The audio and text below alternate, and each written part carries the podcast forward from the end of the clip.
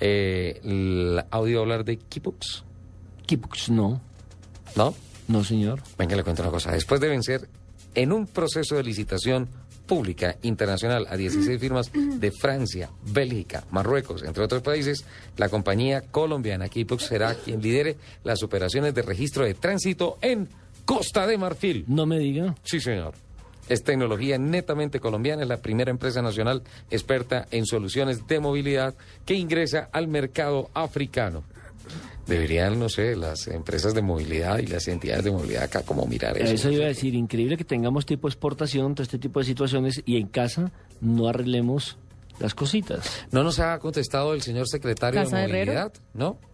No, Estamos- teníamos una cita para las Sí. nueve- para las 10 de la mañana con el secretario de Movilidad, que lo anunciamos desde el eh, programa anterior.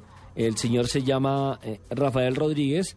Hablamos con la jefe de prensa, con la señorita Tobar. Eh, cuadramos una entrevista para las 9 de la mañana, para las 10 de la mañana, teniendo en cuenta que queremos hacerle la presentación a este paraguayo que del martes anterior ha sido nombrado como nuevo secretario de Movilidad y que trae proyectos interesantes, que tiene una hoja de vida bastante amplia, Interesante, de sí. muy buena trayectoria. Recordemos que él nació en Asunción del Paraguay, es ingeniero civil de la Escuela Colombiana de Ingenieros y con formación en infraestructura y planeación urbana en Japón y Yugoslavia. Ha tenido la experiencia de trabajar, por ejemplo, como director de estudios de tránsito y ha sido asesor de seguridad de tránsito en ciudades como, por ejemplo, Bogotá y Tampa. Yo tengo mucha fe en lo que él puede hacer por la ciudad, aclarando que el tema de movilidad no se le puede responsabilizar solamente al secretario de tránsito, sino a todos todos. los bogotanos, todos Sí. los que vivimos aquí en la capital, todos quienes entran a esta ciudad tienen la responsabilidad de apoyar y de eh, gobernar eh, esta situación que, que se nos está saliendo de la mano como es el tránsito. Pero también me decepciona que no conteste una llamada cuando teníamos planificada ya Tenemos una acordada cita, ¿no? una cita. Sí, sí, es bueno escuchar como su programa de gobierno, ¿no? Desde la Secretaría de Movilidad. Pues seguimos llamándola, ¿verdad, Angie? Sí, seguimos llamándola.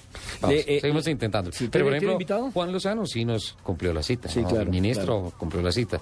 Eh, Felipe Pacheco nos cumplió la cita, Sí. ¿no? Y también el presidente de Equipox Innova Colombia. Hugo Zuluaga está con nosotros para hablarnos de esta tecnología netamente colombiana que empieza a capitalizar terreno importante y experiencias importantes en el mercado afrita- africano. Don Hugo Zuluaga, bienvenido a Autos y Motos de Blue Radio.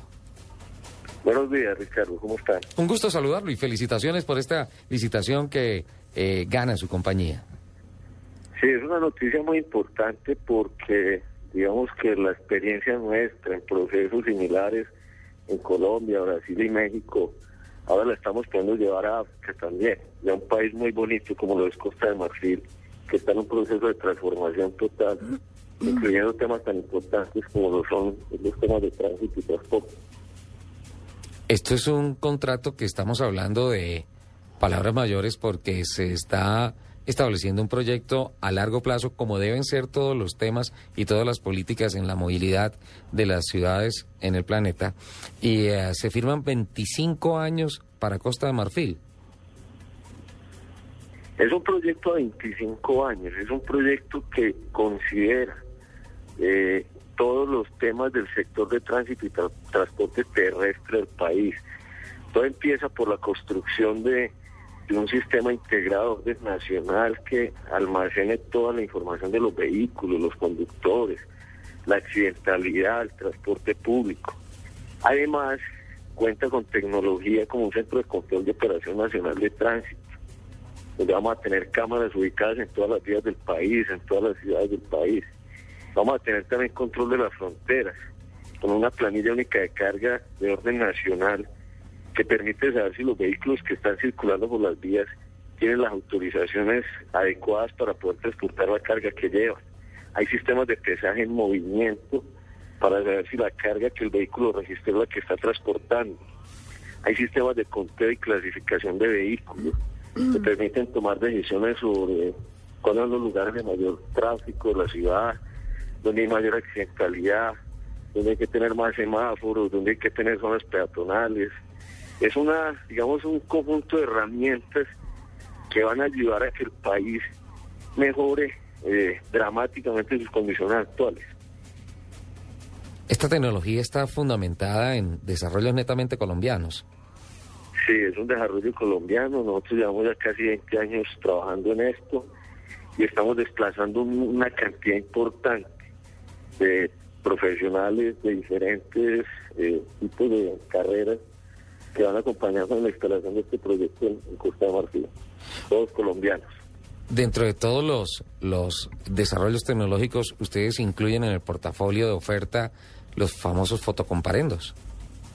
También, también. Digamos que, que esa es una tecnología que, que debe ser vista como una herramienta que permite fortalecer la autoridad. Yo creo que este no es un tema fiscalizador, este es un tema de proteger la, la vida de las personas, es un tema darle el mensaje a la gente de que el semáforo en rojo es algo que debe respetar, los límites de velocidad deben ser tenidos en cuenta en las ciudades. Las zonas de parqueo. Las zonas prohibidas. Las zonas de parqueo también.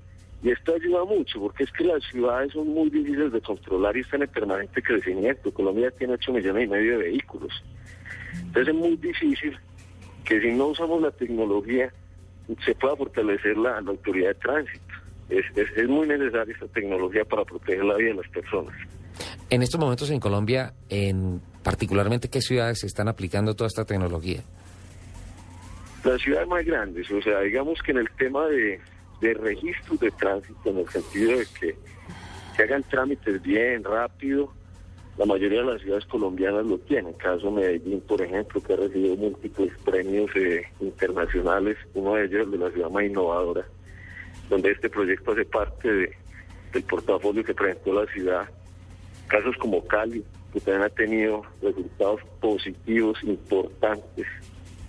Casos de ciudades como Manizales, Montería, municipios como Envigado, Río Negro, Itagüí, Bello. Hay muchas ciudades en Colombia que están trabajando muy bien en esto. Hay una duda que me salta, don Hugo. Eh, cuando, y esto es, no sé, como un poquito la tendencia del colombiano, cuando, por ejemplo, en carretera le ponen a uno un radar y va a, por ejemplo, 120 kilómetros por hora, o sea, excediendo el límite de velocidad. Entonces lo para el policía y le dice al señor, señor, usted va a 120 kilómetros. Y dice, ¿yo? Y dice, sí, y se lo muestra, 120, y le muestra ahí en la pistola 120. No, yo no. Hay un mecanismo para el caso de los fotocomparendos para decir, no, yo parqueaba a esa hora, la foto que mandaba dice, no soy yo, ese, pues sí, parece que es mi carro, parece que es la matrícula. ¿La placa? Eh, esos procesos, ¿cómo se hacen? Sí, ¿O cómo los atienden? primero es muy preciso. Eh, toda la información queda registrada en videos, fotos, videos, inclusive ahí en un semáforo en rojo te tienen que tomar tres fotos, una por delante, otra por detrás, una panorámica. Eh, la persona puede ir a una a uno de los puntos de atención, por ejemplo en el caso de Medellín, y, le presentan el video y toda la información, no hay ningún problema. Y es una cosa que debe respetar el debido proceso de las personas. Y también muy importante, la fotografía se toma en la parte baja del vehículo. No se puede tomar la imagen de la persona conduciendo el vehículo. Ah, no. Esa, ¿Y esa restricción se debe a qué? La privacidad de Ah, perfecto. Perfecto. Entonces, la fotografía básicamente va hacia la placa del vehículo. Entonces, estas tecnologías sirven también para saber cuántos vehículos están circulando en un momento determinado por algún sector de la ciudad.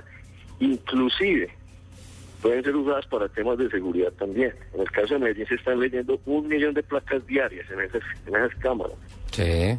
Si tú tienes que buscar un vehículo robado, por ejemplo, un, hay un secuestro y se da la placa del vehículo. Cosas de estas serían posibles también. Así cogieron eh, la semana pasada en Barranquilla dos atracadores. a través de las cámaras describieron el, el, el color del carro y localizaron rápidamente a los dos asaltantes. En el caso de Brasil, por ejemplo, esta tecnología sirve para controlar también los vehículos que están circulando y no tienen la revisión técnico-mecánica vigente, por ejemplo. Y eso genera infracción y posiblemente una inmovilización. Este no son los problemas que tenemos por los vehículos que no realicen a tiempo la revisión técnico-mecánica. Entonces, toda esta tecnología fortalece la autoridad. Es algo que, que tiene que hacerse con mucha pedagogía, de una manera progresiva, para que la gente también lo asimile mejor. Pero los resultados al final son positivos. ¿Cómo fue ese proceso para entrar al mercado africano? O sea, con todo el portafolio, el bagaje, ¿cuántos años de, experiencia tienen en nuestro mercado, don Hugo? Nosotros tenemos 18 años de experiencia ya. Eh, el mercado africano es un mercado muy interesante. Son países que están creciendo casi que al 8% anual, muchos de ellos. Eh, tienen mucho interés en renovar sus tecnologías, en mejorar la competitividad en todos los sectores. Sí. Nosotros empezamos un proceso primero en, en Brasil, donde también estamos trabajando en proyectos muy importantes, y Brasil nos permite encontrar a África porque el mercado del comercio queda entre países como Brasil y el continente africano muy alto. Entonces, entonces entendimos que, que el continente africano es una oportunidad muy grande también. De esa manera llegamos a Costa de Marfil. Ella, ¿Le han dicho que Don Hugo tiene el mismo tono de Petro? Habla igualito a Petro. ¿Sí? Sí, escúchale bien y verá. No, no, estaba escuchándolo atentamente y leyendo las cifras que tienen que ver eso. Porque... Pero esto es motivo de orgullo para los colombianos. Total. Es decir, que sí se puede, que estamos haciendo patria en el exterior. Entonces, ¿por qué no la podemos aplicar aquí, en nuestra capital, en nuestra ciudad? Lo que decía Lupi, en Casa de Herrero, asadón de Asadón palo. Pero en algunas partes sí se está aplicando, ¿no, don Hugo? No, hay muchas oportunidades. y yo creo que Bogotá también va a desarrollar todo esto. En el tema de registro vehicular, Bogotá sí tiene muy buenas experiencias y, y son temas que, que son de largo plazo. O sea, realmente hay muchas oportunidades. Por algo, Bogotá también está, está trabajando en eso. por algo este proyecto de Costa Marfil va a 25 años. O sea, se establecen unas Claro. directrices y el tema es seguir por lo que se estableció. De acuerdo, y es un tema que está en con- constante evolución, en renovación tecnológica. Eh, eh, de hecho, uno de nuestros compromisos con este contrato es transferir todo el conocimiento también al, al país africano. Ellos históricamente se han, han sido, digamos, atendidos por empresas francesas y los han tratado como una colonia. Lo que nosotros queremos realmente es que ellos sean autosuficientes en esto, desarrollen sus propias habilidades y finalmente sean capaces de, de continuar por ellos mismos desarrollando el proyecto. Pues la verdad muy interesante y estaremos haciéndole un seguimiento a Kipux Innova con este bonito proyecto. Se exporta tecnología para mejorar la movilidad, mejorar los procesos eh, en cuanto a parques automotores, controles de vehículos, tanto técnicos como administrativos. Un paquete verdaderamente interesante. Don Hugo, muchísimas gracias. A ustedes muchas gracias.